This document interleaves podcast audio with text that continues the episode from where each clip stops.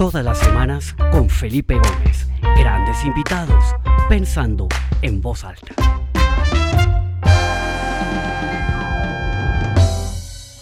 Bueno, muy buenas tardes para todos los que se comienzan a conectar. Primera conferencia o primera entrevista de este año 2021. Para mí de verdad que es eh, un honor ver a tanta gente que se conecta semana tras semana con tanto entusiasmo, con tanta ¿no? regularidad. Eh, tuvimos un año fascinante, el 2020, como con 45 entrevistas que nos han dejado muchísimas lecciones, un libro publicado, eh, muchas ideas que nos han a todos eh, digamos, permeado y nos han impactado nuestras vidas. Y comenzamos este año 2020 con mucho entusiasmo y con un invitado absolutamente de lujo que es eh, Juan Gabriel Vázquez, escritor colombiano eh, novelista que a, propósito acaba de lanzar su último libro, Volver la vista atrás, un libro fascinante del que por fin pude conseguir una copia acá en Estados Unidos. No fue fácil, pero alguien que viajó de Colombia me lo trajo. Ya voy bien avanzado en la lectura y bueno, pues sin más preámbulos, Juan Gabriel, bienvenido a Pensando en Voz Alta. De verdad que es un honor tenerlo acá. Muchas gracias, Felipe. Un placer para mí también. Juan Gabriel, me llamó mucho la atención el título del libro, Volver la vista atrás, y bueno, he estado como leyendo y escuchando algunas de las, de las entrevistas que ya han hecho a propósito del libro, y veo que esto viene de un poema, de un poeta español, eh, y, y, el libro pues tiene mucho de retrospectiva, ¿no? De mirar atrás, recorrer los pasos, recorrer la vida, en este caso del protagonista del libro que es Sergio Cabrera y su familia. Eh, pero antes de entrar en materia del libro como tal, yo quisiera que volviéramos la vista atrás en su vida, en la vida de Juan Gabriel, de, Juan Gabriel Vázquez. Y eh, me encontré con esto. No se alcanza a ver en la cámara, pero es una tarjeta de presentación que usted me entregó por allá a finales de los 90, una vez que nos encontramos, ¿no? Y dice Juan Gabriel Vázquez, Vázquez Villarreal y compañía abogados. Eh, leo porque es, es, bastante interesante, ¿no? Carrera novena, 9718, fax un número de fax, Telex, un número de Telex y un apartado aéreo. Es lo que sale en esta tarjeta.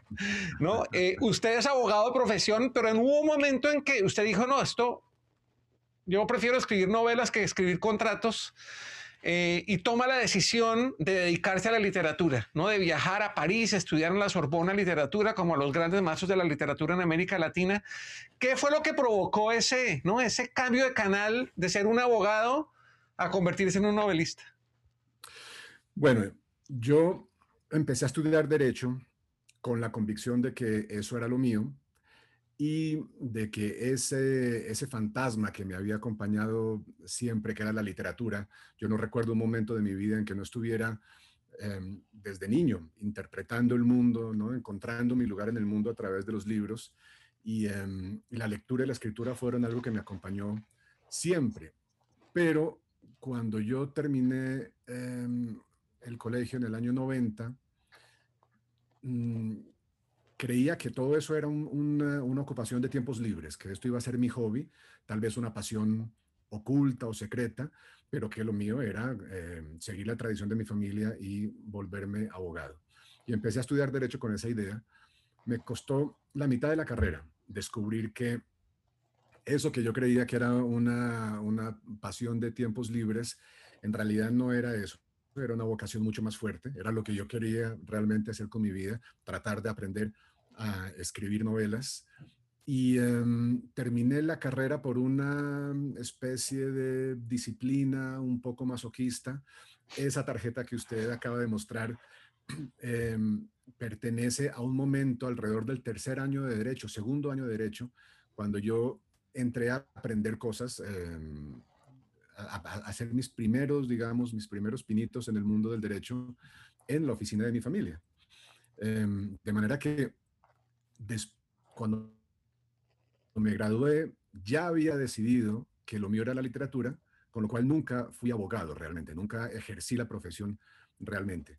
Eh, tuve unas tarjetas muy bonitas, eso sí, pero aparte de eso no, no, no, no ejercí nunca. Mi vocación estaba muy clara en el momento en que terminé la carrera y efectivamente hice lo que, lo que habían hecho mis maestros, los escritores que yo admiraba, eh, Vargas Llosa, García Márquez, Carlos Fuentes en el mundo latinoamericano y otros eh, en otras generaciones como James Joyce, Hemingway, que era buscar, buscar París eh, como una especie de, de, ombligo del mundo literario, ¿no? Es una especie de mito que, que tenemos los escritores, seguimos teniendo, yo creo.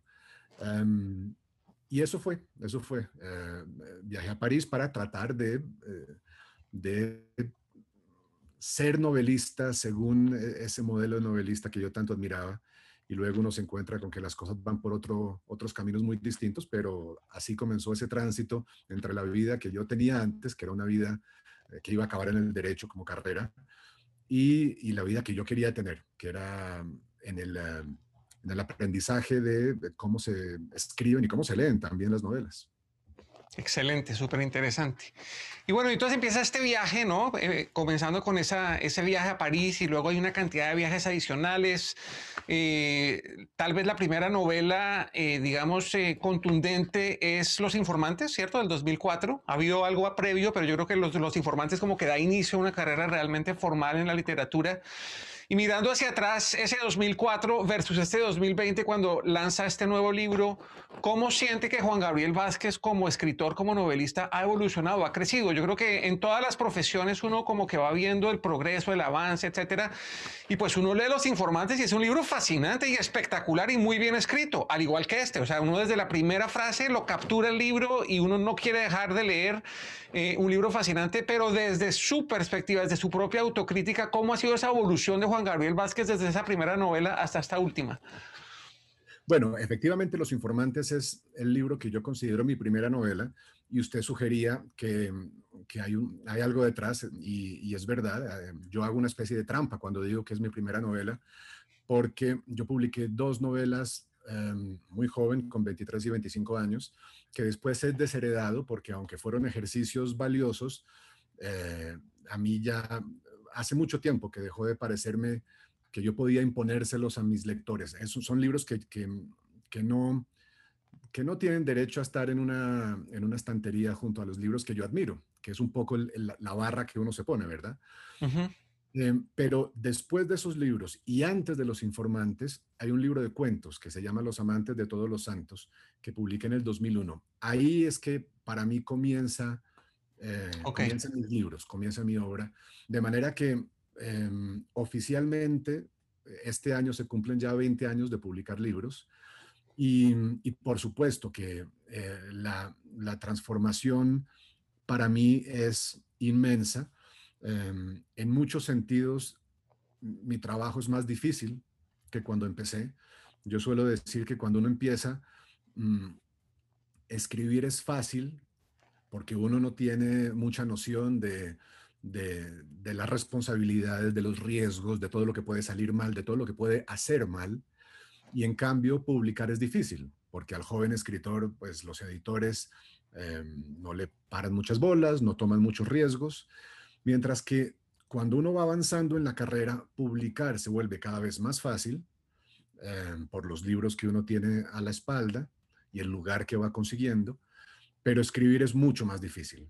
Em, no solo porque para mí un escritor, eh, un escritor tal como yo lo entiendo, no se repite nunca, no escribe dos veces el mismo libro, de manera que siempre hay, hay que ir conquistando nuevos territorios, hablando de cosas distintas, de una manera distinta. Eh, no solo por eso, sino porque la experiencia lectora le enseña a uno la cantidad de cosas mm, que, pueden salir mal, que de hecho salen mal, que uno tiene que evitar, eh, la cantidad de cosas que ya eh, existen en la tradición literaria y si uno como escritor tiene un deber es no repetir a los demás, no, no solo no repetirse a sí mismo, sino no repetir a los demás también. De manera que en ese sentido el, el trayecto se va haciendo más difícil. Em, se va haciendo más satisfactorio también, porque eh, un escritor, por lo menos tal como yo lo entiendo, quiere lectores. Lo que uno quiere es entrar en una comunicación con, con lectores y cuantos más mejor sin, sin, em, sin traicionar la idea que uno tenga de la literatura. Y, em, y, cuando uno hace el trabajo con juicio y con paciencia, a lo largo de muchos años va notando eso, que se va formando ahí un, un grupo de lectores eh, con los que hay una comunicación muy misteriosa em, y, para mí solo la idea de que alguien que yo no conozco en algún rincón tenga con mis libros la comunicación que yo tengo con los libros que para mí son importantes, pues es una satisfacción inmensa. Espectacular. Una de las cosas fascinantes de, lo que usted hace, Juan Gabriel, eh, Juan Gabriel que a mí me ha, siempre lo ha admirado de una manera eh, impresionante es esa línea fina entre, entre la realidad y la ficción. Todas sus obras están fundamentadas en hechos históricos, en vidas reales, en, situaciones y en momentos y en lugares físicos que usted escribe con una vivencia increíble y pues yo creo que al final nuestras vidas, porque estudiamos en el mismo colegio, fuimos a la misma universidad, tenemos amigos parecidos, eh, pues han sido vidas que nunca hemos sido amigos cercanos, pero siempre hemos, como que siempre hemos compartido ciertas cosas y cuando yo leo sus libros, yo, yo siento y me identifico con esas descripciones de los lugares, con los olores, con las sensaciones, con los momentos de la historia, con los sentimientos que se vivieron en determinados momentos de la historia de nuestro país. Y eso, digamos que combinado con la ficción, se vuelve una tarea realmente admirable, porque si alguien escribe una novela que es producto de su imaginación absolutamente, pues yo creo que se sienta y llega a la inspiración y, escribirá algo eh, que espero que le salga muy bien. Pero en su trabajo hay todo un trabajo investigativo, periodístico, previo para conocer los hechos de la historia, los hechos reales y sobre, sobre esos hechos reales también, pues usted poder eh, dar su interpretación y también dejar que su creatividad fluya para que la ficción eh, sea parte de su, del, género lo que usted está escribiendo. Porque uno nos cuenta un poquito cómo es ese proceso de combinar la realidad con la ficción, de tomar vivencias y, momentos reales de la historia y convertirlos en historias que al final el lector, y en mi caso particular, uno no sabe, ¿no? E, esa línea es, es una línea que uno no sabe hasta dónde llega la realidad, dónde comienza la ficción, y eso es fascinante, ¿no? Sí, bueno, eh, Mire, mi primer libro es el que hablaba, en Los Amantes de Todos los Santos. Es un libro que ocurre en Bélgica y en Francia, lugares en los que yo viví. Em, el libro cuenta historias que a mí me contaron o historias que descubrí eh, durante esos viajes. Y cuando salió el libro, en Colombia, entre las muchas reacciones, hubo una que se repetía, que era, em, ¿por qué no escribe sobre Colombia? ¿No? ¿Por qué, usted escribe historias sobre eh, eh, suicidios y amores em, descarriados y, traumas de infancia en las Ardenas belgas em, y, no sobre su propio país? Em, y la respuesta que yo descubrí y que además llevaba un buen tiempo explorando, es que yo había crecido con una idea de la literatura en la que uno escribe sobre lo que entiende, sobre lo que domina, sobre lo que conoce. Y yo había crecido en una Colombia muy difícil, em, que es la de, nuestra generación, la generación que crece con, con, em, con, la guerra contra las drogas, la generación que nace más o menos al mismo tiempo que, que el negocio eh, del narcotráfico o que, o que la, la declaratoria de guerra contra las drogas del presidente Nixon que es el punto de partida de todo este desastre de alguna manera. Y, entonces en algún momento llegué a la convicción de que yo no entendía mi país. Y como no lo entendía, y como no, no, lo, no dominaba su, em, su historia, no entendía su alma, por decirlo así, entonces no tenía derecho de escribir sobre él. Y me costó un tiempo eh, el descubrimiento de ciertos autores, em, una cierta madurez también. Me costó eh, un tiempo entender que no entender a mi país no solo no era un obstáculo, sino que era la mejor razón para escribir sobre él. Que uno escribe, eso fue lo que entendí, uno escribe sobre lo que no entiende. Y, em, y entonces en ese momento, y escribe para entender, ¿verdad? Escribe utilizando la escritura como un vehículo para explorar lugares oscuros que no entiende. Y en ese momento una cantidad de fantasmas, de intereses que yo había tenido siempre, de historias con las que había crecido, em, empezaron a surgir como tema. Y todos tenían que ver con la realidad colombiana, con la historia colombiana, em, con momentos puntuales que a mí me obsesionaron siempre, como el 9 de abril, em, con, con secretos, misterios eh, sobre los que se había escrito muy poco o no se había escrito casi nada, como en el caso de los informantes, la presencia de nazis y alemanes eh, judíos en Colombia en los años 40, y todos, todos estos lugares oscuros de nuestra historia real, luego también el, em, el, momento de los años del narcoterrorismo en Bogotá, ¿no? que nos marcaron tanto em, y que acabaron metidos en el ruido de las cosas al caer. Mm. Em, todo, todos, esos, todos esos momentos se convirtieron en mi obsesión y son momentos eh, reales. A mí, yo entendí que, que mi, el espacio, el espacio que yo tenía que explorar con mis libros era ese espacio en donde la historia con mayúsculas se cruza con las historias pequeñitas de nosotros los individuos, ¿no? El momento en que la, Segunda Guerra cruza el Océano Atlántico y se mete en la vida de un señor alemán que vive aquí en la Candelaria. Ese era e, ese momento en que la gran historia se, choca con las historias pequeñas, yo entendí que era mi territorio.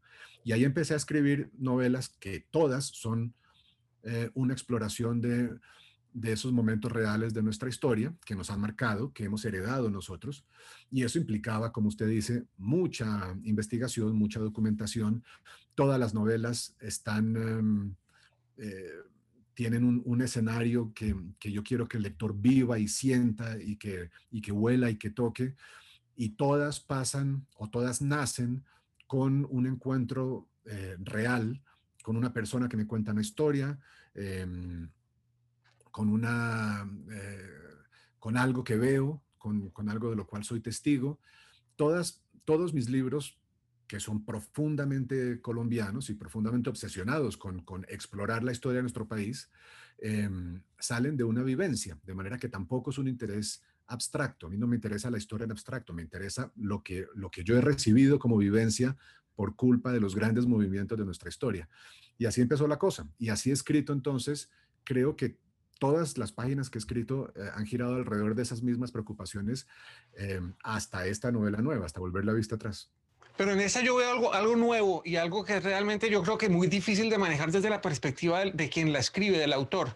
Y es que en todos los trabajos anteriores, y tal vez exceptuando algunos de los, de los cuentos cortos en, en eh, Canciones para el Incendio, eh, son hechos históricos que ya pasaron y sus protagonistas ya estaban eh, muertos y era simplemente como, ¿no? Escarbar un poco los anaqueles de la historia, entender lo que pasó y escribir ahí con ese estilo tan particular suyo de combinar la realidad con la ficción. Pero en este nuevo libro, usted está escribiendo no solamente de una persona y de unas personas que viven, ¿cierto? Sino que además son cercanas a usted y son amigas. Y yo creo que eso ahí, pues, eh, eh, eso tocó hacerlo con, con, guantes de seda, ¿no? Porque, o sea, e, este poema que inspiró el libro, que decía que uno voltea y mira el camino, que jamás volverá a recorrer eh, la vista atrás, de cierta manera el proceso fue precisamente eso, ¿no? Volver a, a caminar esos caminos, historias que muchas veces son historias que, que, que, que uno quería dejar del olvido. O, digamos, hablo de Sergio Cabrera, quería dejar del olvido y de su familia y que, y que salen a relucir pero salen con una... Eh, con un espíritu realmente fascinante, con un espíritu eh, muy eh, loable y yo creo que muy, ¿cómo se llama? Muy basado en principios, o sea, no, no, no queriendo generar un escándalo, ¿no? Como hoy, ¿no? Que todo el mundo lo que quiere es como, ¿no? Ah, ¿De dónde escarbo para sacar una gran noticia? Sino acá sale una, una historia de vida eh, convulsionada, compleja, interesantísima, pero que nos deja unas lecciones tremendas para, para, lo que estamos viviendo hoy en día. ¿Cómo fue ese proceso de escribir este libro cuando el protagonista y lo que ha pasado pues es, es no solamente contemporáneo y vive, sino que además es cercano y amigo? Sí, sí. Sí, efectivamente eso fue tal vez lo más difícil del libro y desde luego la mayor responsabilidad que yo tenía eh, como escritor. Em, digamos, al recibir como regalo la vida de una persona, ¿no? Mm. Una serie de, hechos y de memorias que estas personas que hablaron conmigo y que, que me, prestaron su vida para que yo la convirtiera en una novela, que son Sergio Cabrera, un cineasta que todo el mundo conoce en Colombia, eh, y su hermana Marianela. Mm, todo esto implicaba para mí un enorme ejercicio de responsabilidad, porque, como usted decía, yo he escrito sobre la realidad colombiana en todas mis novelas. Siempre mm, he tratado de difuminar un poco la línea que hay entre la realidad y la ficción y siempre he usado vidas ajenas, ¿no? Los informantes sale de una conversación de tres días que tuve con una mujer alemana judía que llegó a Colombia en el 38 y me contó su historia. Mm, la forma de las ruinas, que es otra novela mía, la, anterior a esta, sale de eh, mi encuentro con un médico bogotano que tiene en su casa, por razones que se cuentan en la novela, eh, tiene en su casa una vértebra de Jorge Eliezer Gaitán y una parte del cráneo de Rafael Uribe Uribe, que son tal vez dos de las víctimas de la violencia política colombiana más notorias, ¿no? Más, o más célebres. Entonces todas han salido de eh, un personaje real que me sirve de ancla y que yo transformo en la ficción, de alguna manera. En esta novela no había transformación, no hubo transformación. Se trataba de contar la vida de Sergio Cabrera tal como él me la había revelado a mí a lo largo de 30 horas de conversaciones.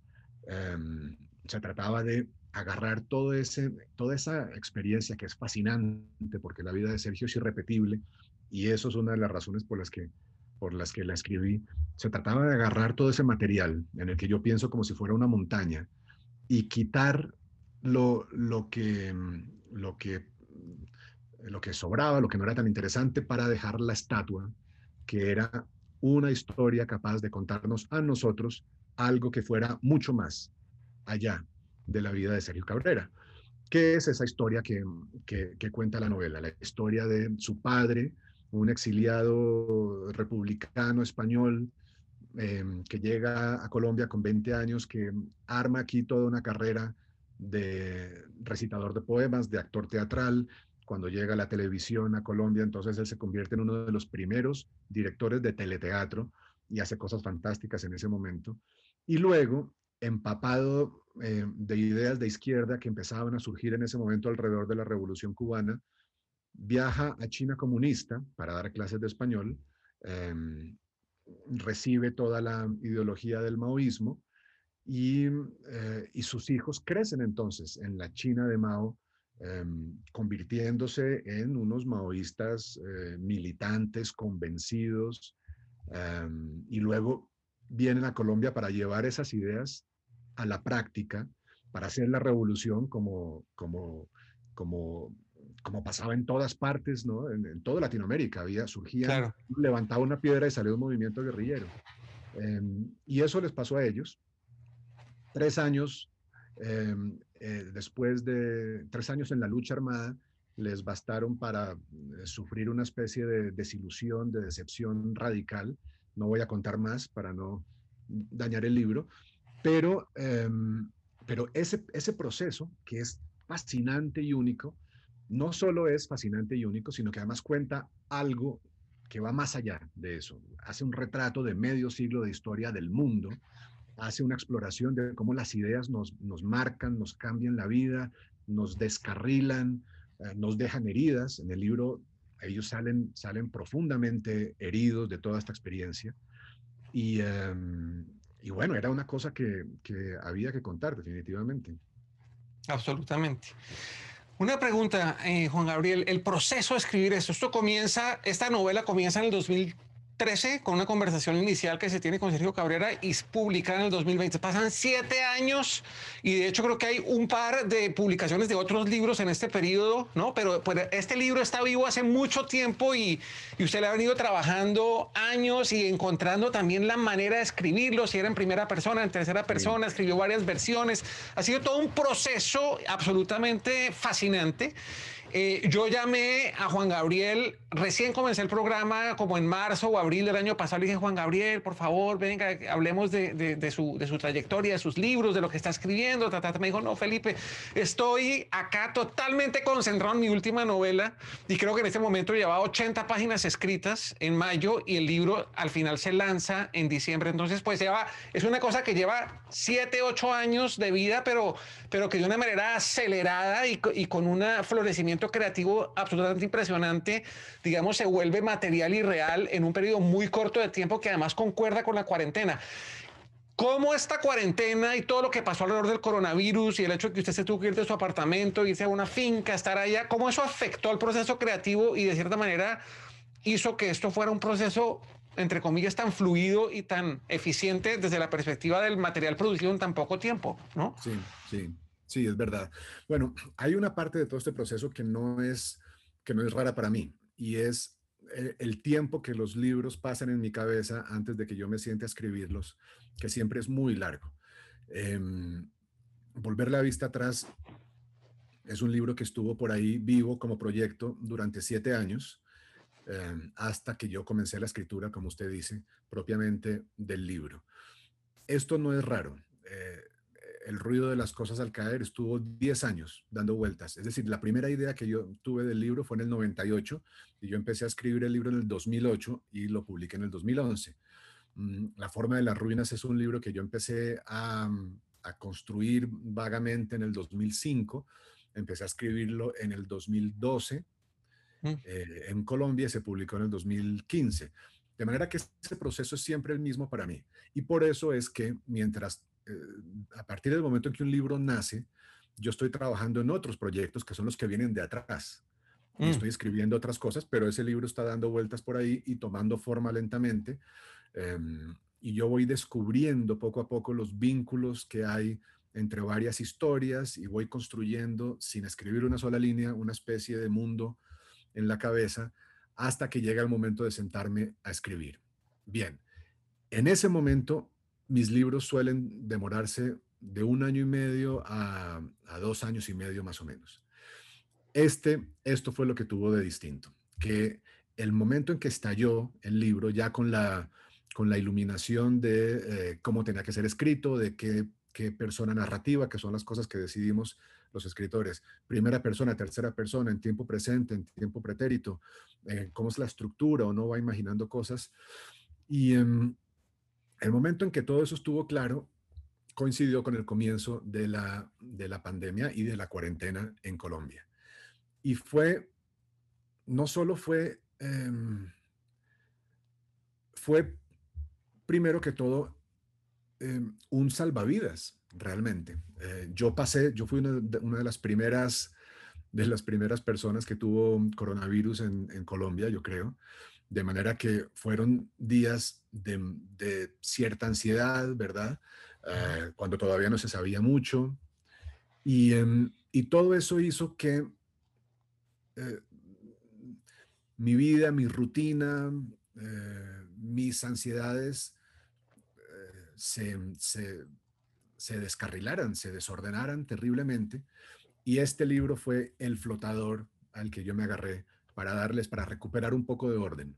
Eh, la dedicación a la escritura del libro fue lo que le dio orden y rutina a mis días y me permitió conservar una cierta, una cierta eh, sanidad mental en medio de las, las angustias que, que, estábamos teniendo, viendo, viendo las consecuencias catastróficas de todo para todo el mundo, ¿no? la manera como la gente estaba sufriendo, sigue sufriendo. Em, todo eso, eh, el, el, el antídoto, digamos, o eh, la manera de conservar un, cierto, em, una cierta estabilidad, un cierto equilibrio, fue este libro. Así que me metí en él con tanta intensidad que acabé sacando, eh, pues eso, casi 500 páginas en nueve meses, que es una, cosa absolutamente inusual para mí y que responde mucho a lo que, a lo que estábamos pasando todos, ¿no? A, eso, a esos encierros, Em, a esa desconfianza del mundo, si uno quiere un poco de miedo del mundo en, una, en, ciertos, en ciertos meses. Em, y luego esa, esa, esa soledad que para un escritor es muy natural em, y que uno tiene que saber explotar cuando, cuando se la imponen las circunstancias de, de afuera. Qué interesante. Alguien decía alguna vez que cuando uno, uno lee un libro eh, en un momento diferente la historia y lo repite, es un libro distinto dependiendo de lo que uno está viviendo. Y a mí estas primeras páginas o lo, que llevo leído del libro, pues me ha impactado muchísimo a la luz de lo que estamos viviendo con la pandemia. Claramente no se habla de ninguna pandemia, no tiene nada que ver con la pandemia, pero el inicio del libro, y, simplemente, pues no quiero eh, dañar el libro, pero pues comienza eh, cuando Sergio está en Portugal visitando a su esposa y a su hija, justo antes de ir a un evento importante en Barcelona, y lo llaman a contarle que su padre tuvo un accidente. Y hay tres reflexiones que a mí me, me impactaron muchísimo a la luz de lo que estamos viviendo. La primera es que eh, el libro narra cuando él se despide de su papá en el aeropuerto, que siempre era una tradición que él llamaba a su padre y le decía, papá, me voy de viaje, me moro tantos días, ta, ta, ta. Bueno, amigo, nos vemos cuando llegue. Y esas se volvieron palabras sin valor. Creo que usted usa eh, la, la, frase como las monedas que ya no circulan, ¿no? Mm, y en cierta medida yo creo que eso nos ha pasado a todos en, en nuestras relaciones, que, que, siempre como que tenemos una rutina, decimos las mismas palabras y muchas veces como que pierden el valor y, y hasta que no pasa algo dramático como lo que, lo que le pasó a Sergio como que uno no, no, no reacciona y no cae en cuenta. Lo segundo es eh, pues que el, el, padre de, Sergio termina falleciendo cuando él está en Portugal y entonces él decide no ir no ir y quedarse en, en, en, en, Portugal con la gente que estaba, con, con la gente que él, que, que él, más, con la que más quería estar en ese momento. Fue una decisión claramente muy difícil, pero también me hizo pensar mucho en tantas personas que han perdido a sus seres queridos en esta pandemia y que no han podido viajar a estar con sus familias. De hecho, yo he participado en varias ceremonias de, de despedida en donde los hijos están en distintas partes del mundo, uno conectado remotamente y, y ha sido pues una cosa que, que, que, me, que me pone a pensar, eh, digamos, lo, que, lo que me puso a pensar sobre la realidad.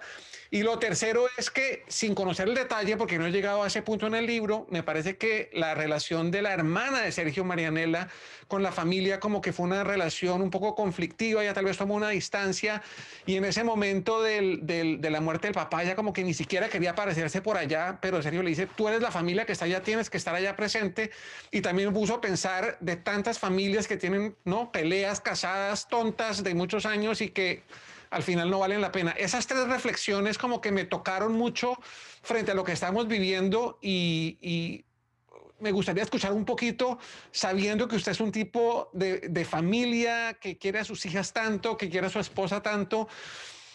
Yo creo que el, este libro le deja a uno unos cuestionamientos y unas lecciones para, para uno, pues, que, que, no se le desgasten las frases, que no se vuelvan rutina, de estar ahí presente, de tener conciencia, de no estar eh, buscando estas rencillas y peladas familiares y, y, de poder generar esta cercanía. ¿Cómo, cómo es su relación sí. del libro con, con, con, con los sí. valores de la familia y las cosas importantes para su vida? Bueno, yo hablaba antes en, ese, en esa especie de intento de, de resumir el, el libro, de, de, contarles a los, a los lectores y a los que nos oyen de qué iba el libro, hablaba de los grandes rasgos eh, históricos de la trama, ¿no? de los grandes momentos históricos.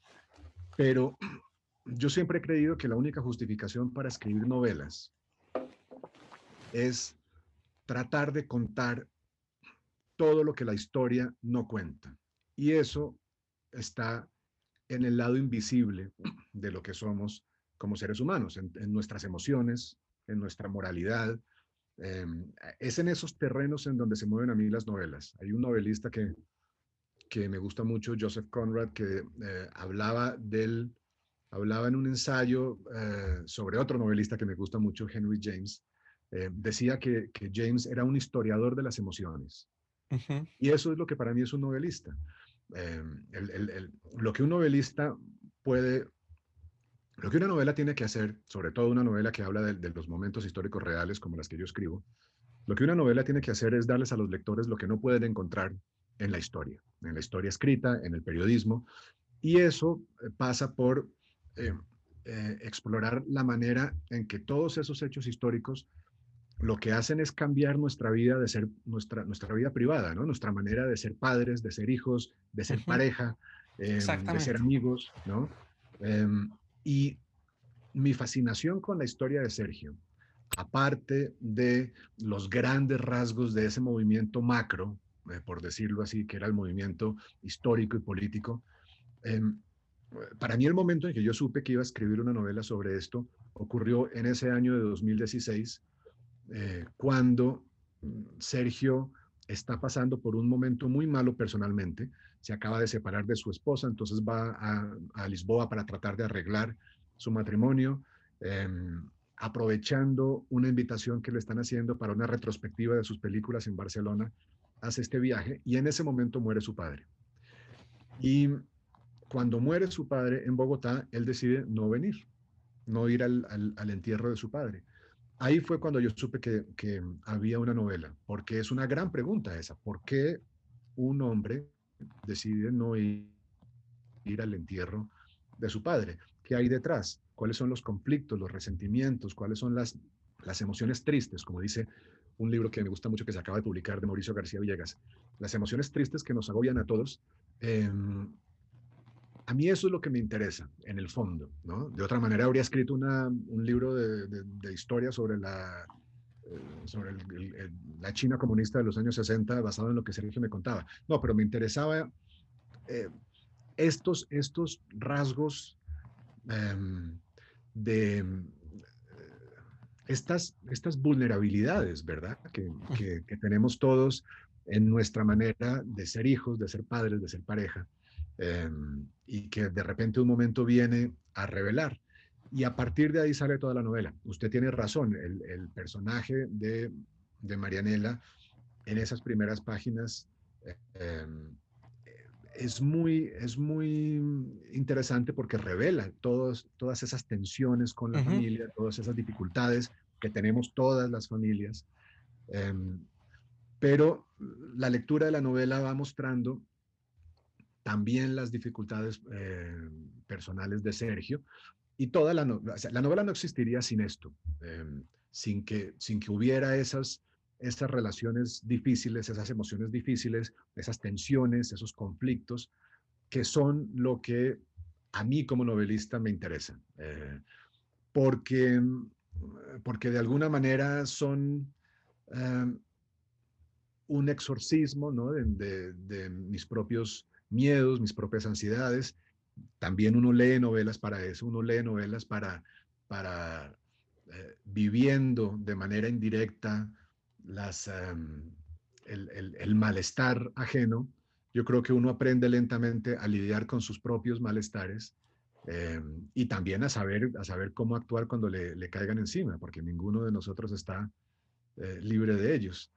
Entonces, lo que digo en, en, resumidas cuentas es que las novelas para mí valen la pena escribirlas y también leerlas en la medida en que abren una ventana hacia esos lugares de, de, de nuestras emociones, de nuestros, nuestra moralidad, nuestros secretos, nuestros lugares ocultos, que tal vez de otra manera no, no lograríamos alcanzar. A mí no se me ocurre eh, ninguna manera eh, de estas que hemos inventado los seres, los seres humanos para explorarnos a nosotros mismos que tenga la capacidad de hacer lo que hacen las novelas, de ir tan profundo ¿no? al interior de nosotros mismos para, para saber qué es lo que pasa allá, para encontrar nuestros, nuestros demonios y nuestros conflictos y nuestros problemas.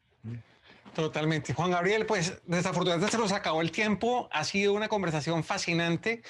Le doy muchas gracias a la vida de que usted fue fiel a su llamado y esta tarjeta ya ah, no está escribiendo contratos, sino escribiendo estas grandes eh, maravillas de novelas que además ha sido tremendamente aclamada por la crítica. Estoy seguro que va a ser... Eh, eh, galardona con una cantidad de premios. Eh, me siento muy honrado de tener esta conversación con usted y creo que en estas páginas de esta novela hay lecciones de vida que nos servirán a todos de una manera profunda, sobre todo a la luz de lo que estamos viviendo.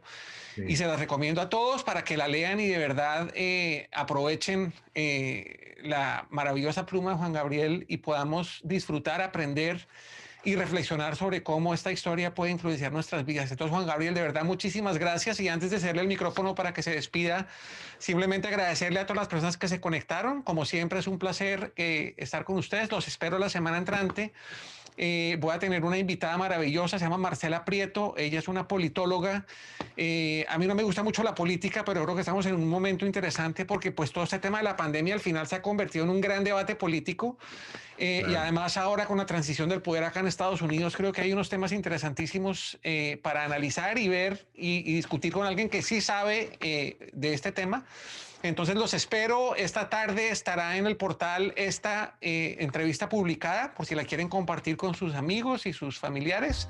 Y también estará el enlace para, para registrarse en la conversación con Marcela Prieto la semana entrante. Entonces, Juan Gabriel, muchas gracias y le cedo el micrófono para, para que sus, sus pensamientos finales. Pues no, yo solo quiero agradecerles a todos, como dice usted, agradecerles a todos por estar ahí, eh, por asomarse tan, tan numerosos. Fue un placer hablar con usted, Felipe. Fue un placer verlo romper la tarjeta, claro que sí.